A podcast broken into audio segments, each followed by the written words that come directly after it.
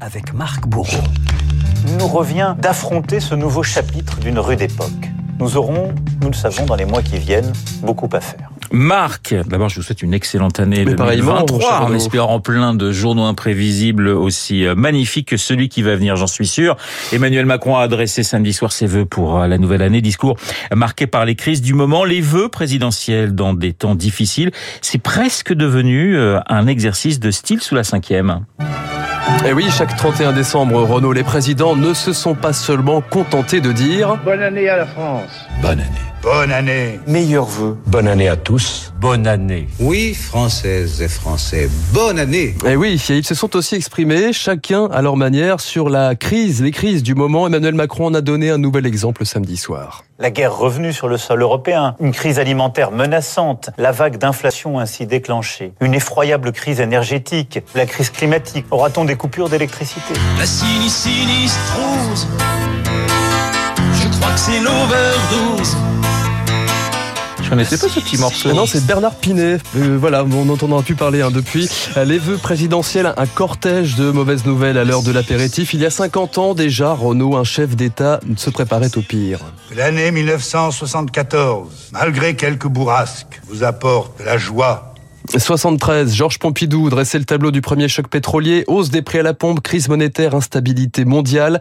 La France de 74 s'annonçait plutôt sombre. Les perspectives sont plus sévères. L'année 1974 risque d'être difficile. Et en tout cas, plus que tout, elle est incertaine. L'incertitude qui colore aussi l'allocution de Valéry Giscard d'Estaing ce 31 décembre 79. À un moment où l'on voit flamber le prix du pétrole et de l'or, que signifient ces vœux 79, deuxième choc pétrolier, fini le discours au coin du feu avec Anémone, VGE, décor sombre et bouquet de fleurs prépare les esprits pour la décennie à venir. 1980 nous apportera-t-il la paix ou la guerre? L'équilibre du monde repose sur la capacité de sang-froid de quelques hommes. Nous allons subir un nouveau choc.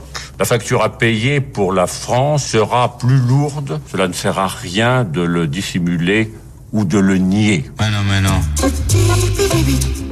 Mais oui, ne rien nier, ne rien cacher, sérieux argument en temps de crise lorsqu'en 83, François Mitterrand annonçait le tournant de la rigueur. Ce que l'on appelle la politique de rigueur n'est qu'une épreuve de vérité. Elle met en pleine lumière les aspérités du terrain et montre à tous l'itinéraire pour en sortir.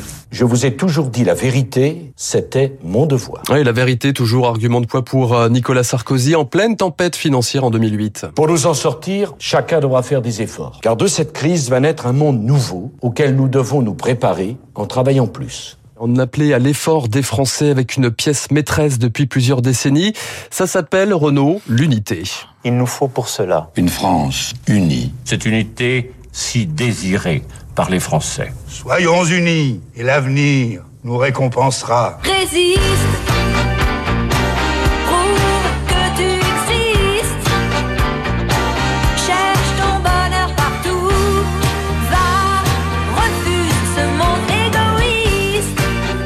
France Gall, ça, non on connaît pas. un peu Ah oui, plus quand même.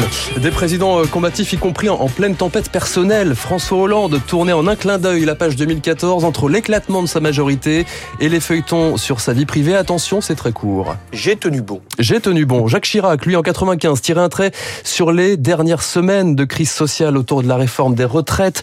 Un président qui s'exprimait autant en français qu'à lui-même. Oh, il n'est pas facile de réformer. Cette crise a pu éveiller chez certains quelques doutes par rapport aux espoirs que mon élection a fait naître. On ne changera pas la France sans les Français. Ce n'est pas rien que d'être français. Eh oui, ce n'est pas rien. Et puis, il y a les, les chefs d'État qui n'ont rien vu venir. Souvenez-vous, Renaud, des vœux du général de Gaulle qui nous parlait de la fameuse année 1968. Les vers de Verlaine. Mon Dieu, mon Dieu, la vie est là, simple et tranquille, à moins de graves secousses qui bouleverseraient l'univers. On ne voit donc pas comment nous pourrions être paralysés par des crises.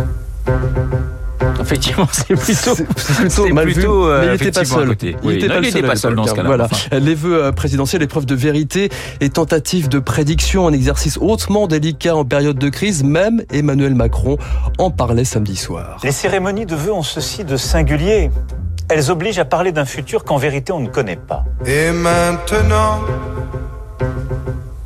que vais-je faire de tout ce temps? Que sera ma vie de tous ces gens